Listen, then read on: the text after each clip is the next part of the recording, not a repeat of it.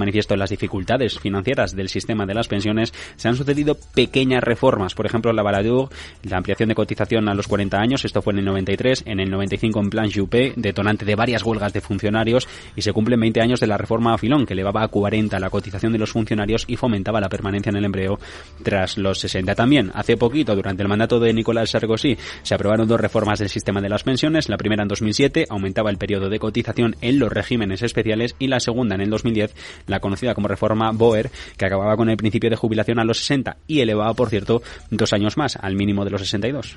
Nous proposons un, un projet qui finance exclusivement nos retraites un progreso de más de 30 años que sigue su curso con esta reforma que el Ejecutivo comandado por Macron pretende hacer efectiva este mismo año. Una reforma que la escuchábamos decir a Bor, decía, eh, es, se hace para que el sistema se, se, mantenga sobre más tiempo y que cada euro sirva para financiar a todas las pensiones. A pesar de todo, con cuestiones que quedan sin abordar. Sí, temas sin decidir. Por ejemplo, qué ocurrirá con el empleo de los mayores de 50 años o qué va a pasar con los que empezaron a trabajar antes de los 20 años. Tendrán que trabajar durante más tiempo. Lo único que tenemos son datos. El 56% de los mayores de 50 en Francia están en desempleo, son autónomos, cobran el subsidio de solidaridad o no tienen, de hecho, ningún ingreso. ¿Y cuál es el calendario de debate que tenemos ahora por delante? Bueno, la, la cuenta empieza a correr. El lunes 23, Consejo de Ministros, el de Macron, va a dar luz verde al proyecto. Se prevé, una vez pase este corte, el 30 de enero se estima que se va a discutir en la Asamblea Nacional y desde ahí al 6 de febrero nos vamos cuando comiencen los debates. Para principios de marzo, la reforma podría estar aprobada ya por el Senado y empezar a aplicarse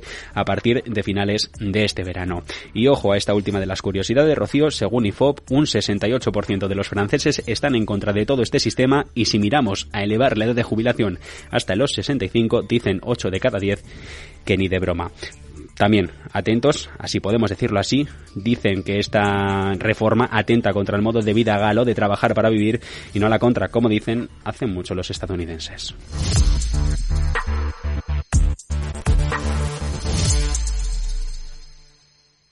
Mercado Abierto con Rocío Arbiza. Este invierno tienes más ganas que nunca de salir de viaje. Disfruta, que te lo has ganado.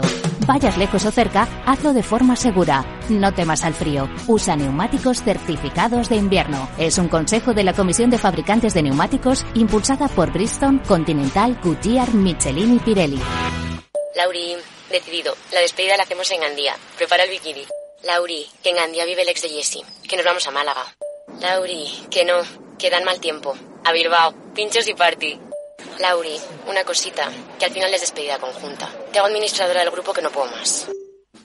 En Renfe tenemos más de 1500 destinos para que siempre puedas llegar a donde quieras llegar. Nadie te da más. No todos los trenes son como Renfe. Renfe, tu tren.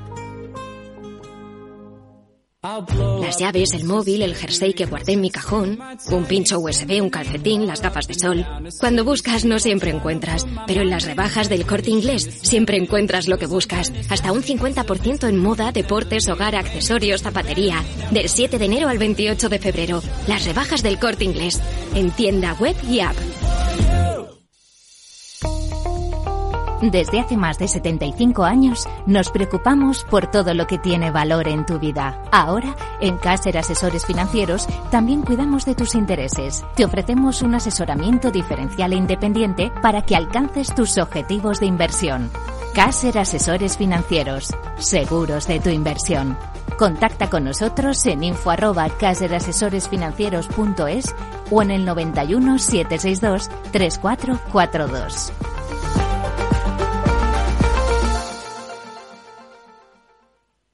En Darwinex hay más de 100 millones de euros buscando traders con talento. Ya hemos pagado más de 4 millones en comisiones de éxito. Si te tomas el trading en serio, únete a Darwinex. Capital en riesgo. Datos actualizados el 16 de septiembre de 2022. En Arquia Banca nuestros clientes son lo primero, por eso les ofrecemos soluciones de inversión personalizadas y adaptadas a su perfil de riesgo. Nuestro método, diseñamos una estrategia a largo plazo, combinando fondos consolidados y diversificados tras realizar un exhaustivo análisis de los mercados y las tendencias globales. Arquia Banca, cuidamos de su patrimonio como si fuese nuestro. Puede consultar los folletos informativos y los documentos con los datos fundamentales del inversor en los registros públicos oficiales de la CNMV, así como en www.arquia.es y oficinas de Arquia Banca. ¿Te interesa la bolsa? Invierte en acciones y fondos cotizados sin comisiones hasta 100.000 euros al mes. ¿Has oído bien? Sin comisiones. Más de 550.000 clientes ya confían en XTB. Abre tu cuenta totalmente online. Un broker, muchas posibilidades. xtb.com. A partir de 100.000 euros al mes, comisión del 0,2%, mínimo 10 euros. Invertir implica riesgos. Mercado Abierto, con Rocío Arbiza.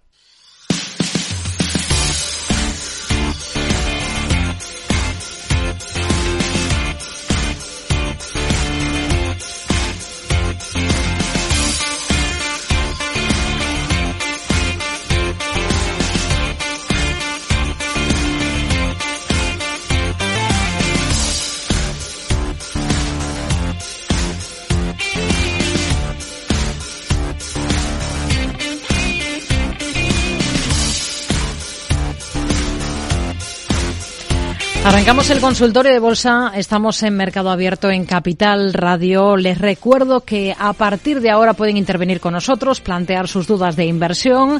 Hay un correo que tenemos habilitado para que nos envíen sus dudas, esas cuestiones, oyentes arroba capitalradio.es. También tenemos un número de teléfono al que pueden llamarnos si quieren intervenir 91 283 33 33 y a través de WhatsApp nos pueden dejar notas de audio en el 687 050 600 687 050 600. Está con nosotros esta tarde David Galán, responsable de renta variable de Bolsa General. David, ¿qué tal? Muy buenas tardes. Hola, ¿qué tal? Muy buenas tardes, eh, Rocío, y a todos los oyentes de Capital Radio. Un placer estar una vez más como cada martes comentando dudas de los oyentes y comentando un poco mi visión del mercado. Bueno, una jornada en la que hemos visto ciertas dudas eh, en las plazas europeas. Al final hemos visto cómo el IBEX 35 termina eh, con moderados avances. Estamos observando, pues justo al otro lado del Atlántico, Em, recortes para algunos de los principales eh, índices eh, estadounidenses, una jornada en la que, por ejemplo, en Estados Unidos, eh, bueno, ahora tenemos tono negativo apenas en el S&P 500 y hay movimientos en rangos bastante estrechos para los índices estadounidenses. ¿Cómo están las cosas? ¿Qué está vigilando ahora mismo especialmente, tanto en Estados Unidos como aquí en Europa? Bueno, sobre novedades así de corto plazo, quizá vigilar a ver si se produce o confirma una posible rotación sectorial. Ayer vimos una sesión donde los defensivos, que llevan tiempo haciéndolo muy bien, flaquearon un poquito, hubo cierta recogida de beneficios, sector consumo básico, sector salud. Y luego a nivel de índices un poco lo, lo que llevamos comentando un tiempo y creo que todavía habría que comentarlo mucho más porque yo detecto que hay una disonancia muy grande, un desacoplamiento brutal entre entre lo que pensamos que están haciendo las bolsas y lo que realmente está pasando. Eh, porque tenemos a la bolsa española con dividendos eh, muy cerca de máximos de la historia, al FTSE, el índice Reino Unido también cerca de máximos de la historia, a índices como la bolsa de Copenhague, eh, Dinamarca, pues también muy cerca de, de, máximos de la historia. Estoy enseñando ahora el gráfico vía, vía YouTube en el directo en Canal David Galán y, lo voy a poner en gráfico mensual para que se pueda ver, eh, pues ha, estado marcando prácticamente máximos, ¿no? Justo ha chocado con ese nivel, quizá ahí necesite cierto descanso, pero no todo la, no toda la bolsa es, es Tesla o es eh, acciones growth o es el Nasdaq o el Russell 2000, que es verdad que hay partes del mercado que han sido muy dañadas en 2022 y ha habido correcciones muy duras. En algunos sectores incluso se ha vivido una especie de año 2000 o 2008 caídas en acciones growth entre el 70 y el 90%. Pero luego también es verdad que hay sectores que, no han parado de subir, energía, sectores que han sido muy defensivos, incluso han subido algo, tipo consumo básico, o han aguantado muy bien utilities o salud. Y ya digo que va un poco por barrios, ¿no? Seguramente los resultados entre los inversores son más heterogéneos que nunca. Puede haber inversores que, que están viviendo un calvario y otros incluso que han ganado mucho. De hecho, se ven fondos de inversión que, que hay fondos que lo pasaron muy mal años atrás y ahora, porque invertían en el sector de energía y ahora están, están muy bien. Y, y lo contrario, sectores, eh, fondos growth que, que habían pues hecho un track record, una, un resultado brutal y que ahora pues lo, han, lo están haciendo horrible, ¿no? Porque ha habido, realmente hay un, una diferencia sectorial enorme. Es algo de lo que venimos hablando y repitiendo cada semana aquí, pero no lo escucho demasiado, ¿no? Se habla muchas veces de las bolsas a nivel global. Con las bolsas están bien, las bolsas están mal, están alcistas o están bajistas. Y yo creo que ahora no es momento de eso, porque voy a enseñar, acabamos de ver el, índice de, de, Dinamarca. Pues vamos a ver, por ejemplo, la diferencia que puede haber con el Russell 2000, por ejemplo. Índice americano que contiene un gran número de empresas pequeñas y medianas. Y aquí podemos ver que ya el comportamiento es muy diferente. Estamos aquí sí muy lejos de los máximos que se marcaron en 2.500 prácticamente y está en 1.800, ¿no? Y el Nasdaq 100, y ya no digo todavía más aún el Composite, pues también está muy lejos de los máximos. Eh, se marcaron en 16.700 y está 11.100. Entonces, creo que es importante tener esa, pues esa diferencia sectorial muy en la cabeza y, de hecho, índices que, que tenían un componente sectorial adverso, como podía ser la bolsa española, llena de banca, que lo ha hecho muy mal durante años, y escasa, prácticamente sin ninguna tecnológica. Eso le perjudicó muchísimo durante muchos años y ahora, en cambio, le está viniendo muy bien, porque la tecnología ha sufrido mucho, pero el IBEX no tiene, y la banca lo está haciendo ahora bien, tiene momentum, está teniendo fuerza con la subida de tipos, y el IBEX de eso tiene muchísimo. Entonces, creo que si hablamos de bolsas hay que hacer esta especificación sí o sí, porque si no tenemos una imagen muy, muy sesgada. Incluso, pues te contará el analista según le vaya la película. Si te quiere vender miedo, pues te enseñará solo lo que va fatal, que hay argumentos. Y si te quiere decir que todo va bien, pues también tendría índices para enseñarte. Entonces, creo que hay que tener esa visión global y, tener en cuenta pues ese componente sectorial y vigilar a ver si se produce esa rotación ¿no? de algunos sectores débiles. Está empezando a mejorar un poquito. Las chinas ya han mejorado bastante, que es lo primero que empezó a caer. Yo siempre vigilo cuando un mercado cae mucho, eh, pues ver si lo primero en caer luego es lo primero en subir, ¿no? Las chinas parece que están empezando a mejorar el comportamiento relativo. Vamos a ver, porque la mejora es muy débil todavía, pero a ver si se empieza a mejorar, que parece que sí, también el, pequeñas acciones y, acciones growth, ¿no? que es la parte más castigada durante ya parte de 2021 y sobre todo 2022. A nivel de índices, pues en el Nasdaq la clave que sigue bajista es la directriz bajista de medio plazo que señaló en rojo y el máximo anterior o el, pico, el último toque en la media que sería 12.166 donde dibujó una divergencia bajista. En el SP500 Mm, parecida situación, aunque con más fuerza que el Nasdaq, porque esto es como en escalones, ¿no? Dow el más fuerte, luego el SP y luego el Nasdaq. Esto es lo que ha pasado durante 2022.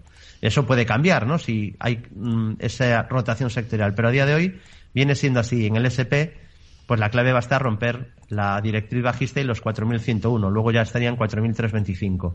Y el Dow Jones, que es el fuerte de los índices americanos, pues eh, ya está por encima de la media, con la media ascendente aunque si se produjera una rotación sectorial, pues a lo mejor hay cierta recogida de beneficios en este índice y tiene resistencia en 34.712, cierta resistencia en máximos de ayer y luego ya serían los 35.492 y los máximos de la historia que están bastante relativamente cerca, en los 36.952.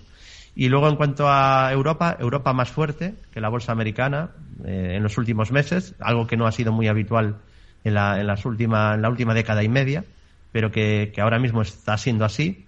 Y el IBEX fuerte, tras apoyarse en la media ascendente, que es el primer soporte, lo comentamos en su día que era el primer soporte a vigilar, que a ver si era capaz de frenar ahí la caída, se apoyó ahí prácticamente al TIC. 8.059 ese primer soporte, niveles de corrección proporcional a la subida eh, también habría que vigilar y luego los mínimos que generó en octubre en 7.189. Así que panorama eh, complejo, con algunos semáforos mejorando y eh, con atención también al VIX, que yo creo que es otro índice, igual que el Russell nos puede dar algunas pistas.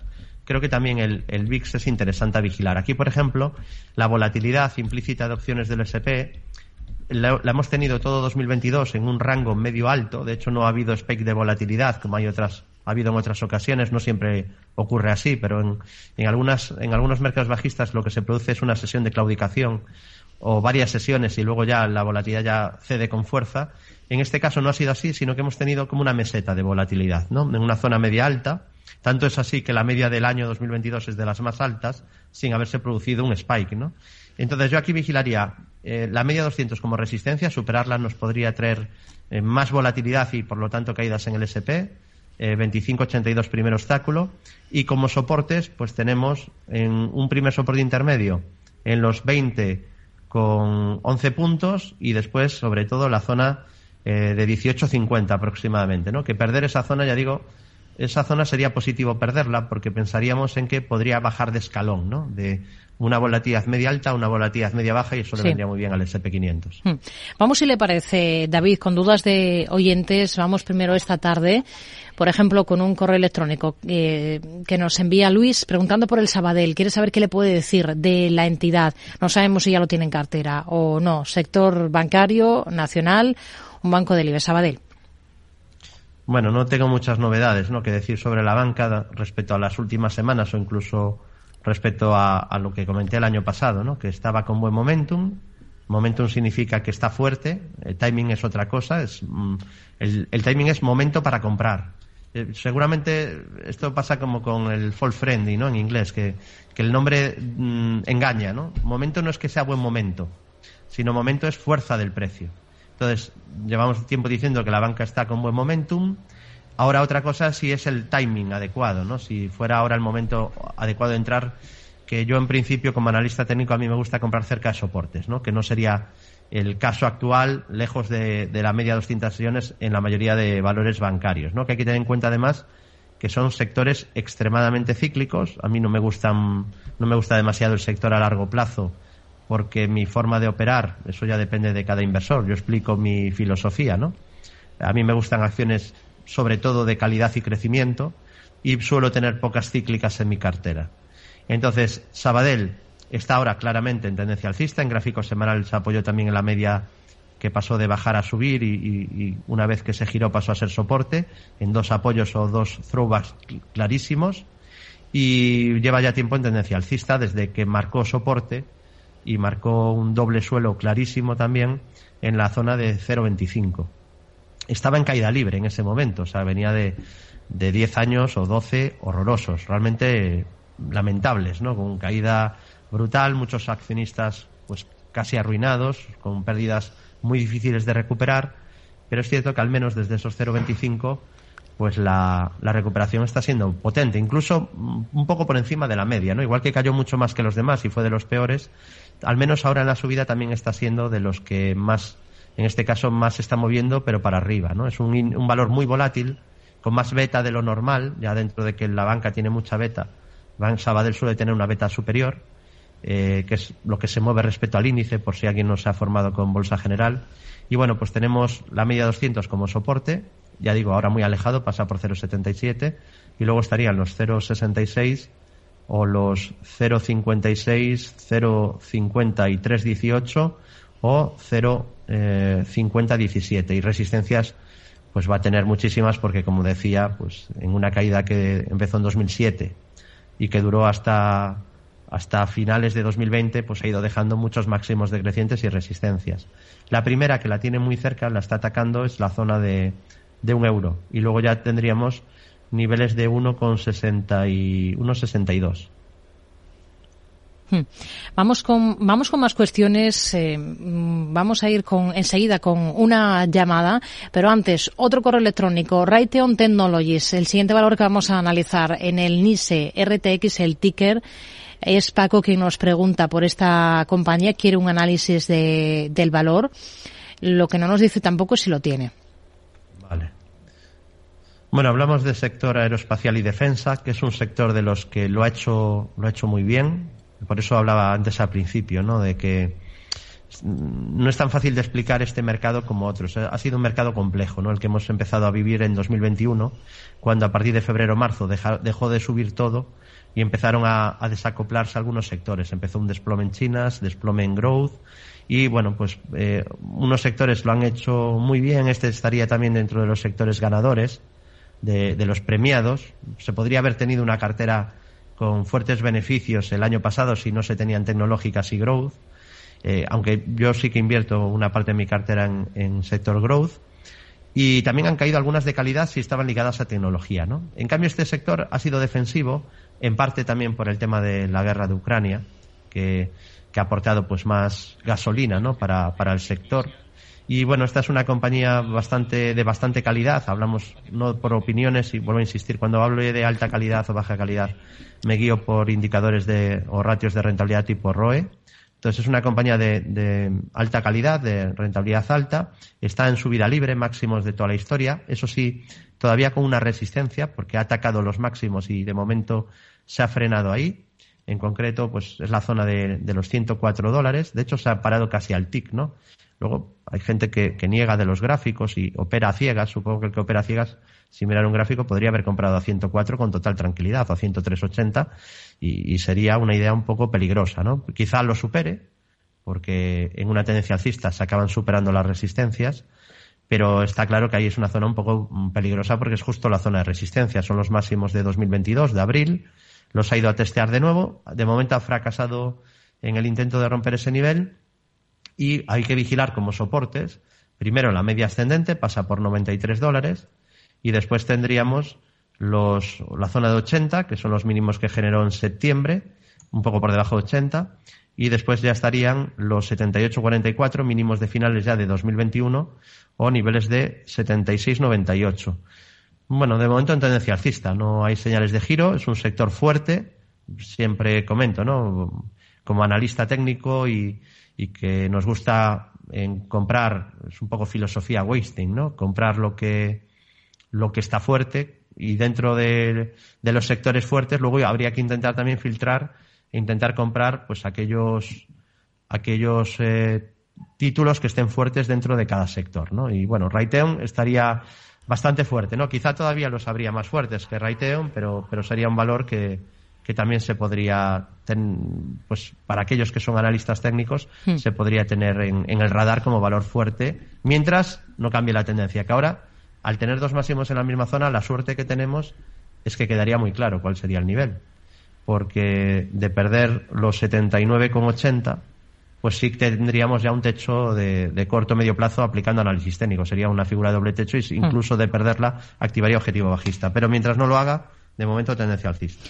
Notas de audio a través de WhatsApp al 687050600. También pueden llamarnos al 912833333, como ha hecho, por ejemplo, Mari de Sevilla. Muy buenas tardes. Hola, buenas tardes. Díganos. Eh, bueno, ante todo, feliz año tanto para usted como para el señor Galán. Igualmente. mi pregunta era la siguiente.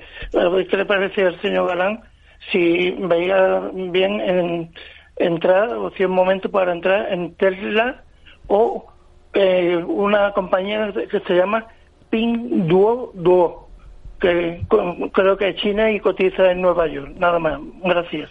Gracias, Mario. Muy buenas tardes. Bueno, Tesla y, y Pinduoduo. David, ¿por dónde comenzamos? Bueno, por Tesla, ¿no? Eh, claro, esto daría para el programa entero, ¿no? Hablar de Tesla, porque es que siempre ha sido como primera plana de noticias Siempre hay noticias sobre esta compañía. Eh, el, CEO pues, es una persona, ¿no? El, fundador, muy polémica. Elon Musk, el hombre más rico del mundo. Y, creo que tiene mucho que ver la caída que ha tenido, porque seguramente inversores value que, yo siempre he sido escéptico, ¿no? Pero no negativo, porque recuerdo pues escuchar siempre análisis de que este era el, corto más claro, el valor más, más eh, caro del mercado, la, el short más claro, ¿no? Para ponerse bajista. Y lo escuchaba mucho cuando cotizaba a 10, a 10 dólares, allá por el año 2018, incluso cuando cotizaba a 6 dólares, lo escuché mucho en 2013, 2014, y desde ahí pues se multiplicó por, por 30, 40, 60 veces, ¿no? Y ha llegado a 400 descontando crecimiento. El problema que tenía Tesla, lo hemos comentado siempre aquí, es que siempre ha descontado al menos un par de años de crecimiento. De hecho, eh, en los últimos tiempos descontaba un poco menos de, crecimiento que antes, ¿no? Porque igual hace cuatro o cinco años descontaba diez años de crecimiento o seis años de crecimiento. Entonces, ha cumplido las expectativas, incluso las ha superado durante muchos años. El crecimiento de ingresos es brutal, o sea, no es, pues ahora se escuchará mucho que es que era una burbuja, es obvio, ¿no? Bueno, yo creo que es mejor que se admita el error, el haber dicho que era una burbuja y que se multiplicara por 200. Bueno, no pasa nada, todos nos equivocamos. Creo que no está bien, pues, eh, ahora intentar eh, ponernos medallas a aquellos que dijeran, no, es que es burbuja, mira cómo estalló la burbuja. Tesla ha corregido y siempre va a tener caídas fuertes porque es una industria. Bueno, parece que hemos perdido esa, esa conexión. No sé si nos escucha David. Bueno, vamos a intentar recuperar esa, esa conexión. Estamos analizando valores en este consultorio de bolsa. David, ¿nos escucha? Sí, yo, yo os escucho bien, no, Ah, vale, yo nos sí. perdí. Ahora hemos, hem- hemos eh, de nuevo lo escuchamos. Pues puede continuar con esa explicación de lo que nos estaba contando de, de Tesla. Vale. No, decía sobre, sobre Tesla, pues que es una compañía que cotizaba descontando varios años de crecimiento. Yo por eso me mantenía un poquito escéptico porque siempre asumes un riesgo si compras una compañía con PERS muy altos que están descontando el crecimiento porque si luego no se cumple ese, ese crecimiento tienes un problema. Pero en el caso de Tesla sí se ha cumplido ese crecimiento. A mí me recordaba un poco al caso Amazon, ¿no? Que durante años dio pérdidas, luego tenía PERS estratosféricos y poco a poco el PER fue bajando según los ingresos y beneficios, sobre todo los beneficios en este caso que hablamos de PER, pues se fueron consolidando y fueron creciendo, ¿no? ¿Qué ha pasado ahora? Bueno, ha decepcionado un poquito en las ventas, eh, siguen siendo buenísimas, o sea, ha crecido mucho en ventas y, y va a seguir creciendo. Esta es una compañía growth que además lo ha demostrado Bueno, pues estamos teniendo problemas con esta, con esta conexión esta tarde con, con David. Seguimos con esa explicación de, bueno, de cómo ve las cosas para esta compañía, no solo a nivel técnico. David nos escucha. Bueno, ahora sí que hemos perdido esa, esa conexión. Aprovechamos, eh, David, sí que nos escucha, ¿no? Ahora sí, ¿no? Sí, a, a ver si la tecnología nos, nos permite. Sí, Vale. yo ahora os vuelvo a escuchar bien. Vale. Bueno, lo que decía es que en el caso de Tesla eh, sí que ha cumplido con las expectativas que y ese crecimiento esperado para poder, digamos, justificar esas valoraciones tan elevadas. Yo creo que más que por la decepción, que también eso obviamente castiga a un precio, a una acción, no cumplir expectativas, yo creo que gran parte viene por el miedo a, a- a la falta de foco de, de Elon Musk, ¿no? De que tiene demasiadas mm, demasiados frentes abiertos. Ya no solo SpaceX, sino que se ha metido también con Twitter. Para comprar Twitter ha tenido que vender, para tener cash, acciones de, de Tesla, Sí. muchas acciones de Tesla. Luego está también que eh, ha pedido préstamos y el colateral son acciones de Tesla. Entonces, Claro, esto obviamente ha preocupado y muchos inversores pues han decidido vender, ¿no? Y, ha habido una contracción del múltiplo brutal. Y lo positivo es que la compañía, si siguiera creciendo en beneficios, que de momento se espera que vaya a ser así, eh, la, valoración ya ha bajado muchísimo con esta caída de 400 a 100, a 100 dólares. Estamos hablando que ha pasado pues de tener hace no mucho un PER 100 a que ya tiene un PER forward de 25 veces, que ya no es ninguna barbaridad. Es verdad que el, sector au- automovilístico suele cotizar a, a un PER bastante bajo, incluso inferior a la media del SP, pero estamos hablando de una compañía que tiene ventaja. Eh, a día de hoy la tiene, Sí. que tiene crecimiento y que tiene varios nichos. Estamos hablando de, de fabricar coches, pero puede que le salga bien alguno de los otros negocios. Con lo cual, a nivel valoración, mm, puede que sea una compañía interesante, ¿no? A, a Hmm. empezar a vigilar. Pues- Técnicamente muy bajista. Seguimos después de la pausa. Efectivamente, retomamos que con ese análisis completo de Tesla y luego vamos con Pindodu aquí en Mercado Abierto.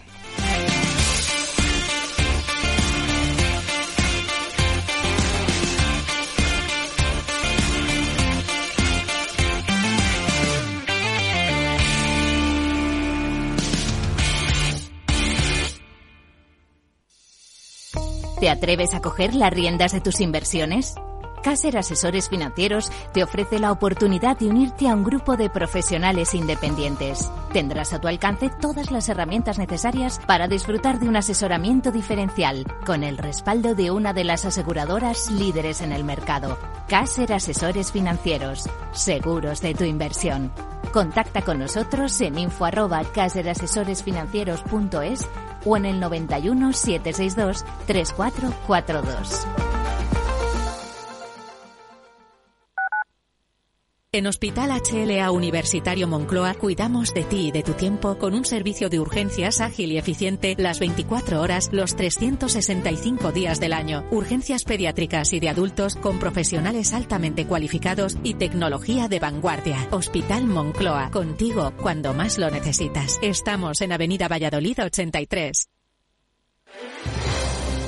Si quieres entender mejor todo lo que rodea a nuestro sector alimentario, tienes una cita en La Trilla. Un gran equipo de especialistas te acercará a la actualidad económica y política desde el campo hasta la mesa. Conocerás sus principales innovaciones sin olvidar las producciones más tradicionales. Los sábados de 8 a 9 de la mañana con Juan Quintana la trilla de Capital Radio.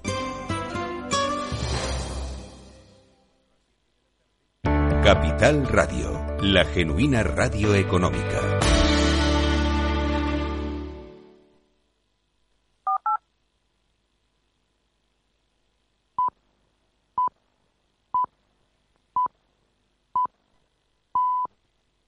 Seis y media de la tarde, cinco y media si nos están escuchando desde Canarias. Esto es Mercado Abierto en Capital Radio. Enseguida vamos a retomar con la segunda parte del consultorio de esta tarde con David Galán de Bolsa General, pero antes agenda para mañana, Javier Luengo.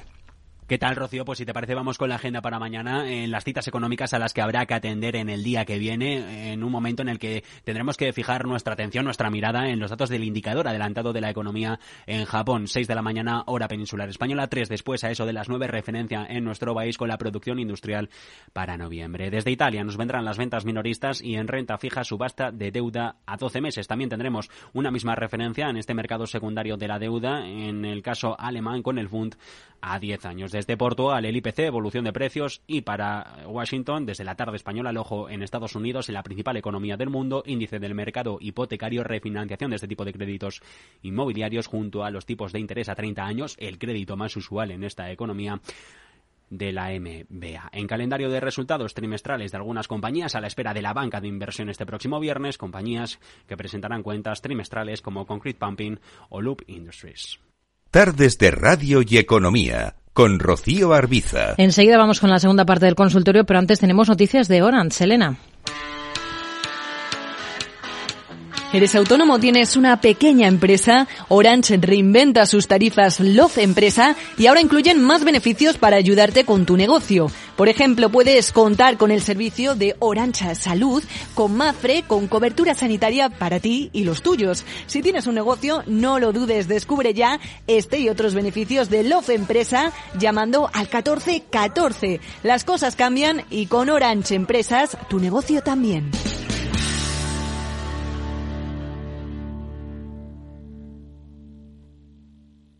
Oye, ¿dónde está el cuchillo que corta? ¿En su sitio? No. ¿En el lavavajillas? Tampoco. ¿A qué lo hemos tirado? Cuando buscas no siempre encuentras, pero en las rebajas del corte inglés siempre encuentras lo que buscas. Hasta el 50% en una selección de juegos de cama, fundas nórdicas y colchas. Del 7 de enero al 28 de febrero, las rebajas del corte inglés en tienda web y app. Perfecto. Informe de reunión enviado. En Orange reinventamos nuestras tarifas Love Empresa. Ahora incluyen cosas tan importantes para tu negocio como la libertad. Por eso te ofrecemos herramientas para que puedas trabajar dentro y fuera de la oficina. Llama ya al 1414. Las cosas cambian y con Orange Empresas tu negocio también. Orange. Mercado Abierto con Rocío Arbiza.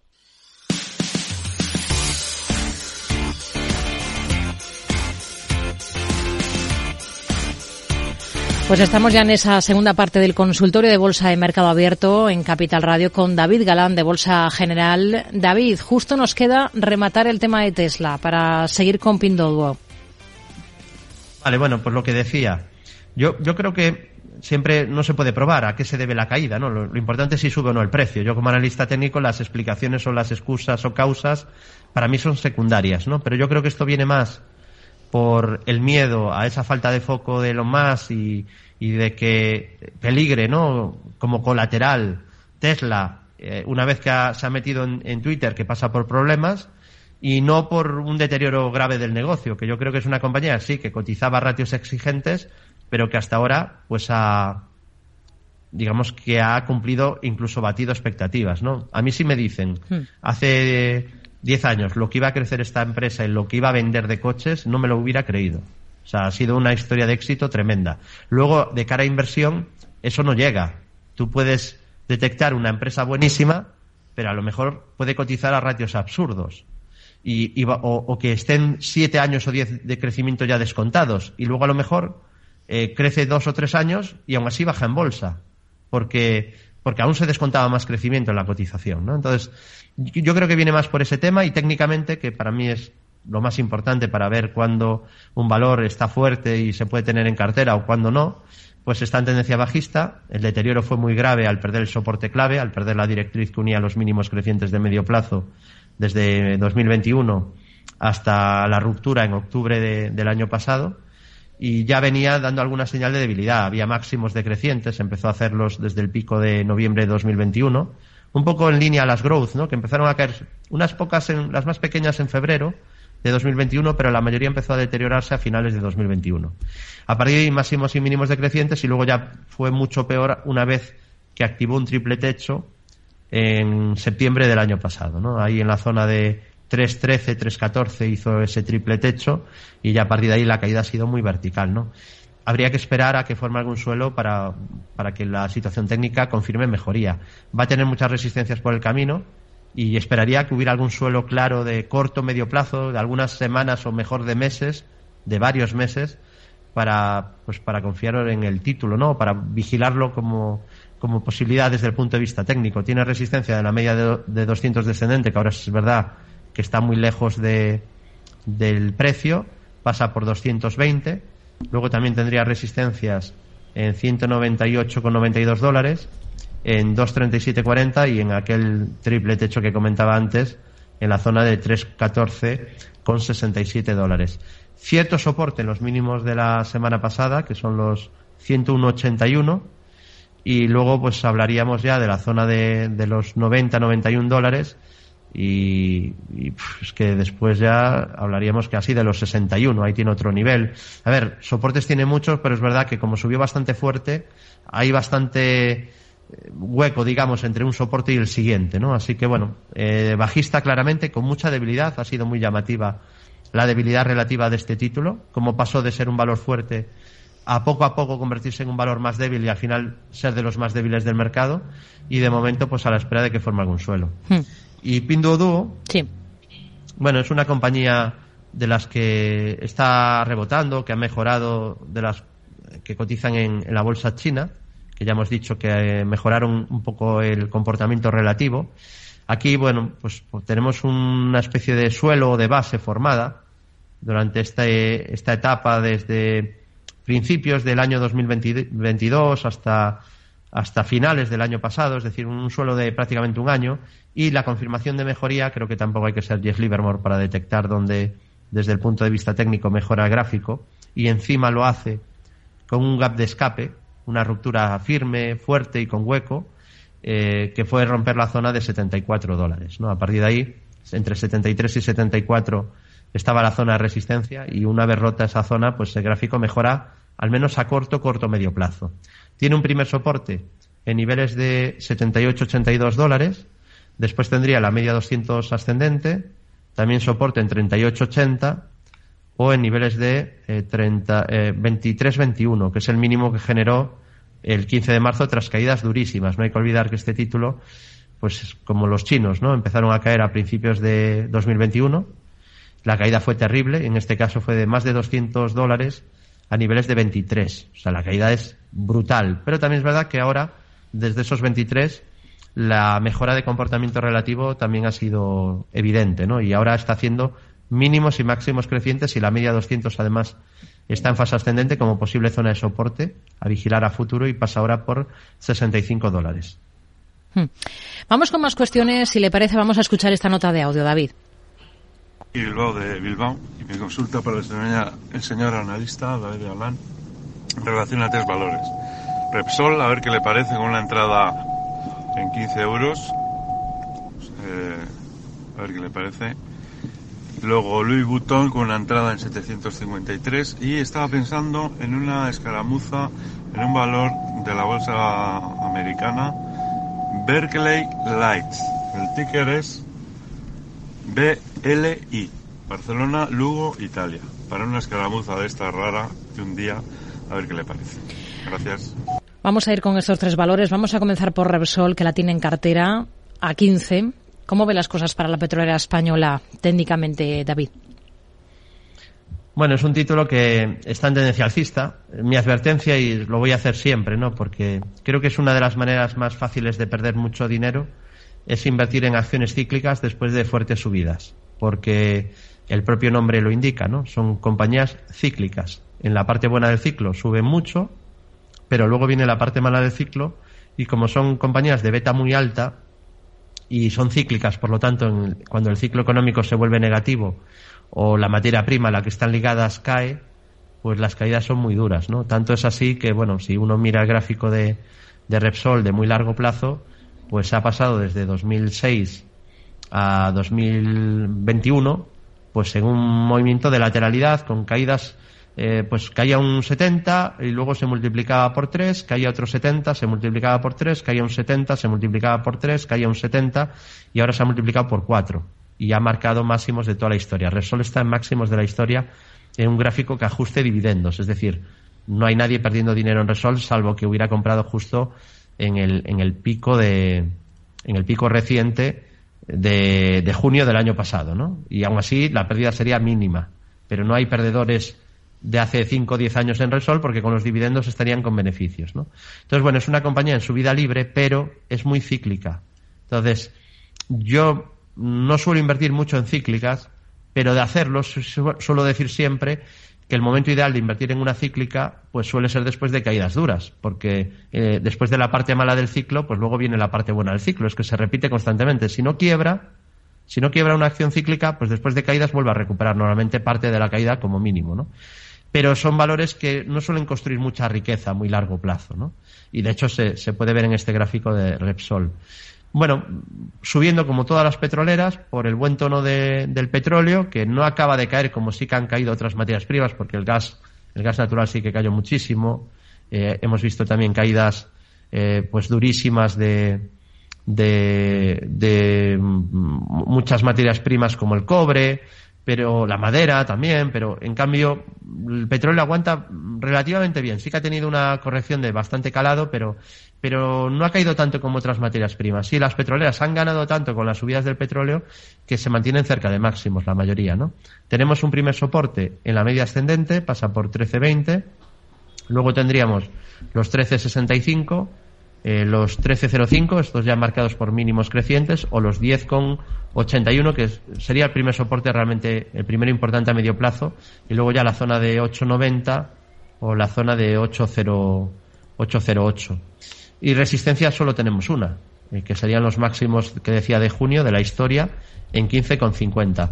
La vela de ayer no es muy, no es de las más positivas, digamos, no es de las más interesantes para un analista técnico de cara a la continuidad, porque es un doji lápida, marca cierta resistencia en 15-11. Pero bueno, una vela no hace tendencia y el resumen es que es un valor bastante fuerte de un sector que se ha mantenido bastante fuerte, pero que es bastante peligroso porque está ligado a una materia prima y si el petróleo corrigiera, todas las petroleras iban a sufrir. De momento, pues se han beneficiado mucho de esa subida del petróleo y de momento todavía mantienen tendencia alcista y un momentum bastante fuerte. Hmm. Luego teníamos Louis, Vuitton, ¿no? Sí, la firma de lujo francesa. La tenía en 753 euros. Bueno, esto ya es otra cosa, ¿no? Estamos hablando de una de las compañías de más calidad en Europa, de ratios de rentabilidad altos. Eh, insisto, no quiero eh, dejar subjetividad en mis comentarios, sino que cuando hablo de calidad me baso en datos cuantitativos, ¿vale? Demostrables y, que se pueden consultar y que no son opiniones. Eh, un, ROE de más del 20%, pues es una compañía de alta calidad, no es una opinión de un analista. Entonces, es una de las mejores compañías en cuanto a calidad de la bolsa europea. Ya digo, a mí me suele gustar buscar compañías de este tipo, de calidad muy alta. Obviamente luego está el tema de la valoración. Hay que intentar también, incluso compañías de mucha calidad, intentarlas coger en el mejor punto o, timing posible. Eh, Louis Vuitton acaba de marcar nuevo máximo de toda su historia, sigue, sigue muy fuerte, eh, eh, ha superado el máximo, sí que el timing mm, no es tan bueno ahora como quizá hace unos meses porque se está alejando algo ya de la media de 200 sesiones, que está en fase ascendente, que sería un primer soporte junto al mínimo anterior. La media pasa por 6,58 y los mínimos anteriores estarían en 6,70 en niveles de 590 euros y luego, quizá lo más claro, ¿no? Cuando hablábamos hace unos meses de que tenía un doble suelo y luego hablábamos también de que tenía y activaba un triple suelo, pues los mínimos de ese doble y triple suelo tan claros que comentamos en su día en directo, en la zona de 535, un poco por debajo de 535, pues esa es zona de soporte clave. Cumplió rápido el doble suelo y no sé si tiene ya cumplido aquel triple suelo, creo que no, todavía está pendiente el triple suelo, que simplemente unimos la, medimos la distancia entre mínimos y máximos, el triple suelo lo tiene pendiente todavía hasta 791 dólares. El análisis técnico lo que dice es que lo más probable pues sería que al menos llegue a ese, a ese nivel, ¿no? Se puede anular, obviamente, hablamos de probabilidades, hay muchas estructuras que no se cumplen, ya digo que el análisis técnico está lejos de ser infalible, como le pasa igual al, al value investing o a la macroeconomía, bueno, a la macroeconomía probablemente mucho más. Entonces, en su vida libre, sin resistencias, con ese objetivo pendiente, valor muy fuerte y alcista a largo plazo y una compañía de, de calidad excelsa. Hmm. Eso sí, esto solo te aporta, si una compañía es de calidad o no, invirtiendo a largo plazo. Porque a un mes vista o a dos meses vista o buscando movimientos del 5, 10, 20%, tanto una empresa horrorosa puede subir como una empresa magnífica puede caer mucho. Entonces, sí que a largo plazo, pues las compañías buenas, de calidad, suelen tender a hacerlo bien y las malas, eh, de- sin beneficios o, o con problemas y endeudadas, suelen acabar haciéndolo mal. Pero hablamos a largo plazo, ¿no? Luego a corto plazo es donde es no digo aleatorio, que no lo es, pero ahí es más difícil, ¿no?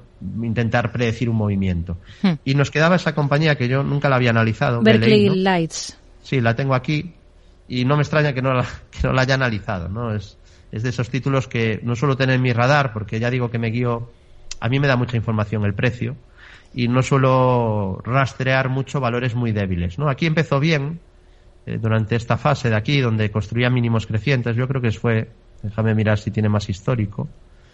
Sí, fue el, fue el arranque de, de su salida a bolsa, es decir, que tampoco tiene, no tiene mucho histórico. Empezó a finales de 2020 a cotizar y ahí, ya digo, empezó bien, pero enseguida se torció el, se torció, se torció ya el asunto, ¿no? Con la ruptura de la directriz y de los mínimos crecientes.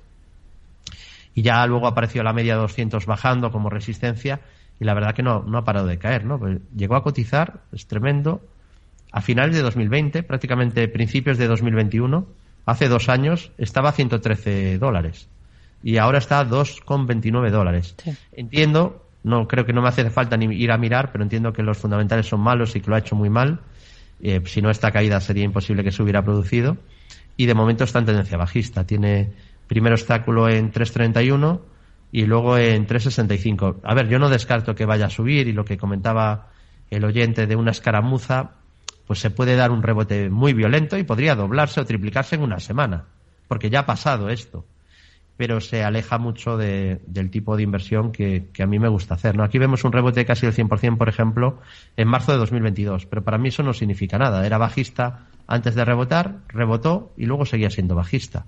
Entonces, sí se pueden dar rebotes violentos, que además es propio de valores muy débiles, esos rebotes de gato muerto, pero vamos, yo este valor no lo tocaría ni de broma, siguiendo mi filosofía. No estoy diciendo que el oyente, siguiendo su método, no tenga que comprarlo. Yo ya digo, es importante que cada inversor se forme y siga un método claro en el que tenga unas reglas claras de entrada y salida. Ahora bien, mm, yo lo que digo es que este valor no cumple en absoluto, ya por análisis técnico, y seguro que los fundamentales corroborar- corroborarían esto, no cumplen mis requisitos de inversión, porque es un valor que está muy, muy débil y un analista técnico no compra valores tan débiles como este. Hmm. Vamos, si le parece, a escuchar a este otro oyente que nos dejaba esta nota de audio a través de WhatsApp, David. Por favor, ¿me podrían analizar Sampo de Helsinki? Estoy dentro a 48,11. ¿Qué le parece? Y por favor, si me puede dar stop loss y resistencias. Eh, le deletreo Sampo S-A-M de Madrid, P de Pamplona, O. Gracias.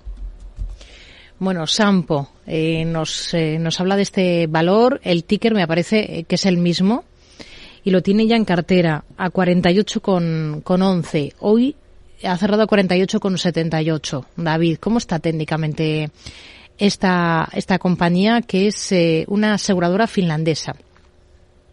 Esta sí que me la voy a, a vigilar y a estudiar después del consultorio o durante la madrugada de hoy, porque sí que es interesante, ¿no? Quizá, bueno, lleva mucha subida en poco tiempo, pero sí que es interesante porque vemos que acaba de superar recientemente, aunque es verdad que de manera muy ligera, y esa zona parece que le cuesta, pero acaba de superar máximos de toda la historia.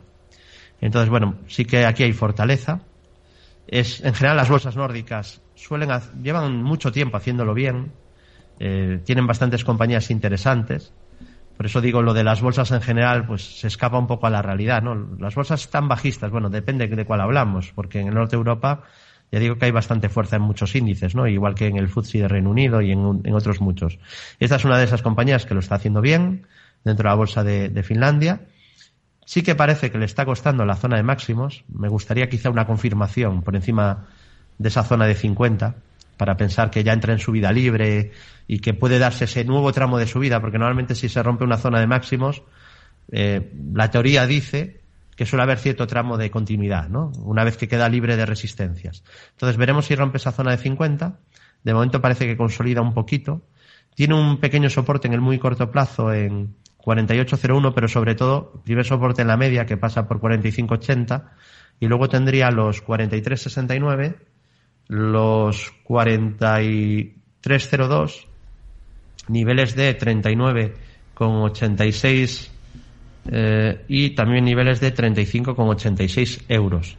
Así que, bueno, interesante. Hay que decir eso sí, para completar, que también está dentro de un sector que está muy fuerte, ¿eh? sorprendentemente fuerte. Yo no me esperaba eh, tanta fuerza en el sector asegurador, porque si la banca ha recuperado, dentro del sector asegurador hay, auténticas bestias ¿eh? que están marcando máximos y están subiendo de manera tremenda. Por ejemplo, dentro del Eurostox, es decir, no son valores desconocidos, ¿no? Tenemos, bueno, estaba poniendo el gráfico en Italia, voy a ponerlo en, en, Alemania, eh, Alemania, me extraña, no sé por qué me sale Munich Re, cotizando en, como primera búsqueda en Italia, a ver si lo encuentro en Alemania. Eh, pues no me sale. Bueno, aquí sí, aquí está. Bueno, Munich Re, por ejemplo, este es el gráfico del, de, esta aseguradora. La subida, el último tramo de subida es tremendo y, está en subida libre, ¿no? Entonces, sí que me gusta mucho el sector desde hace un tiempo. Quizá intentaría ir a los líderes. Está, por muy bien que lo ha hecho la finlandesa, digamos que comparada a las que están capitaneando las subidas, está un poco rezagada, y eso que está en subida libre, pero claro, es que hay otros valores que todavía están tirando más, ¿no? Es uno de los sectores más favorecidos por, por este, esa última o anterior rotación sectorial. Hay que decir, eso sí, que en España, por ejemplo, han quedado bastante rezagadas. Ahora sí que parece que está tirando ya bastante más Mafre, incluso rompió un triángulo al alza, pero pero le costó mucho subir, mientras que tenemos muchas europeas que están realmente imparables, ¿no? Y Munirec quizás sería la, uno de los mayores exponentes o de los que más está tirando. Pero bueno, en general el sector me gusta y esta compañía finlandesa está interesante. Hmm. Vamos con más cuestiones. Vamos con un correo electrónico, por ejemplo, que nos envía Héctor, nos pregunta por varias compañías españolas. Una es eh, Logista. Tiene posiciones en los tres títulos, eh, pensando en el largo plazo. Eh, Logista, Vidrala e Inditex. Y, quiere saber un poco en qué punto se encuentran, si ahora, en su situación actual, mantendría, vendería. Logista, Vidrala e Inditex. ¿Por cuál comenzamos? Bueno, primero, menudo trío, ¿no? Porque son, de la, son tres de las pocas que llevamos muchísimos años diciendo que, que, que, son de las pocas acciones realmente de calidad de la bolsa española, ¿no? Porque no hay muchas más, entonces metemos ahí Inditex y Viscofan y, y se acaba ya el... O sea, es que no hay mucho más de muchísima calidad, ¿no? no porque luego hay otras que no están mal, CIA Automotive y alguna más, pero bueno, CIA ya es cíclica. Logista tiene la parte también positiva de que tiene un componente bastante defensivo. Aquí, de Momentum, no nos podemos quejar porque es la de más Momentum ahora mismo de toda la bolsa española del IBEX. De hecho, hicimos un screener eh, con, con el Momentum para ver qué valores estaban con más momentum dentro de la bolsa española y el número uno nos salía logista, ¿no? El screener que hicimos la semana, el fin de semana. Entonces, bueno, nos lleva gustando a nivel de, de tendencia tiempo porque está fuerte, eh, es de las compañías de calidad, por eso digo que nos lleva gustando tiempo porque es de las que tiene ratios de rentabilidad bastante altos y, lo viene demostrando desde hace ya bastantes años. De hecho, si miramos un gráfico en mensual, pues vemos que no lo hizo demasiado bien durante la época 2017-2020, pero que puede ser considerado pues una consolidación que ha sido rota al alza y ahora desde ahí, una vez rota la zona 19, pues ha entrado en su vida libre, ¿no? Y lo, completando lo que decía antes. Pues normalmente una compañía que, que, entra en su vida libre y que rompe una resistencia, pues luego suele venir un, un tramo en tendencia, ¿no? Entonces era importante esa zona, además incluso luego hizo un, hizo luego incluso un throwback. Throwback es cuando una zona que era resistencia pasa a ser soporte. Es algo que ocurrió en septiembre del año pasado. Y la parte quizá negativa es que desde la ruptura de esa resistencia lleva una subida sin descanso, ¿no? Quizá demasiado rápida, pronunciada y vertical y en algún momento va a necesitar consolidar. Nada sube en línea recta, igual que nada cae en línea recta, ¿no? Así que timing regular por estar lejos de soporte, momentum es la número uno ahora mismo de la bolsa española del IBEX, está fortísima, tendrías que ir al mercado continuo, al MAP, para ver alguna compañía que tenga más momentum que logista, más fuerza. Y bueno, la única resistencia son los máximos de ayer, 24.40. Es verdad que la vela de ayer Hmm. es una vela un poco peligrosa desde el punto de vista técnico porque es una vela que te avisa cierta resistencia máximo, según la teoría, sería 24.40, el máximo de ayer, y soportes tendría 23.14, la media ascendente que pasa por 20.77, 19.59 y niveles de 18.16. Luego tendríamos, ¿cuál era la siguiente del, del trío que no la anoté? Eh, Logista Vidrala e Inditex. Vale, Vidrala es una compañía que pasó un bache. De hecho, hablamos mucho de Vidrala aquí en el consultorio en Capital Radio. Y decíamos que era una compañía de muchísima calidad, que estaba pasando un, bache y que lo normal de este tipo de compañías después de baches es que tiendan a recuperar. Bueno, pues está ya cerca de máximos de la historia otra vez, ¿no? Y la caída había sido muy dura. Eh, aquí fue penalizada, con razón, por el coste energético y que normalmente las compañías tardan un tiempo en trasladar ese coste de, de- o esa inflación luego al, al producto, ¿no?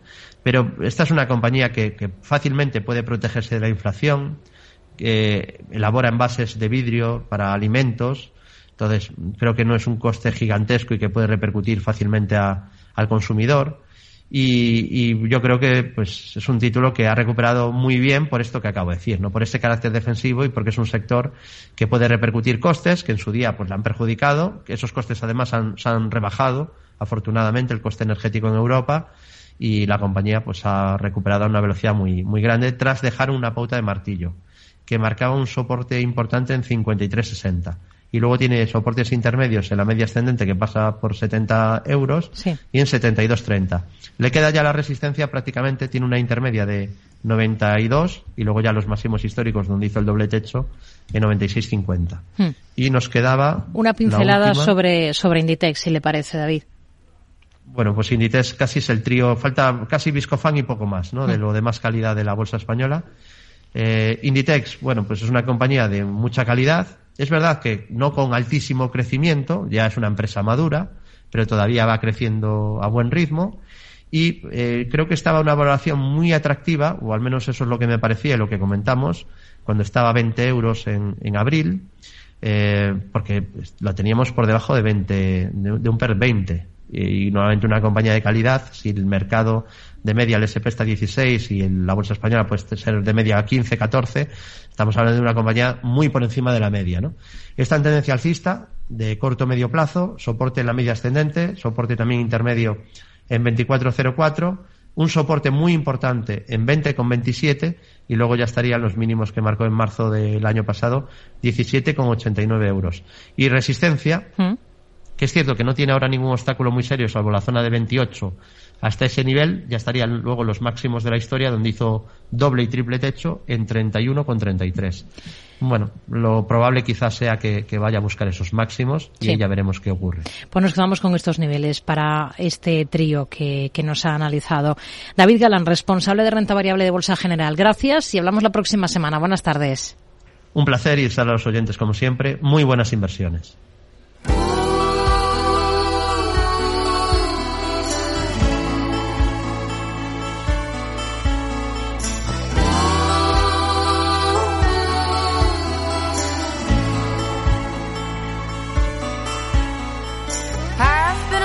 Nosotros nos vamos, gracias. Les dejamos ahora en la mejor de las compañías. Llega enseguida Eduardo Castillo y nosotros, todo el equipo de Mercado Abierto, volvemos mañana a partir de las 4 de la tarde. Como siempre, Javier Luengo, Selena Niezbala, Elisa Solano, Eduardo Suárez Inclán y Jorge Zumeta en el control técnico. Lo dicho, hasta mañana. Muy buenas tardes. Oh,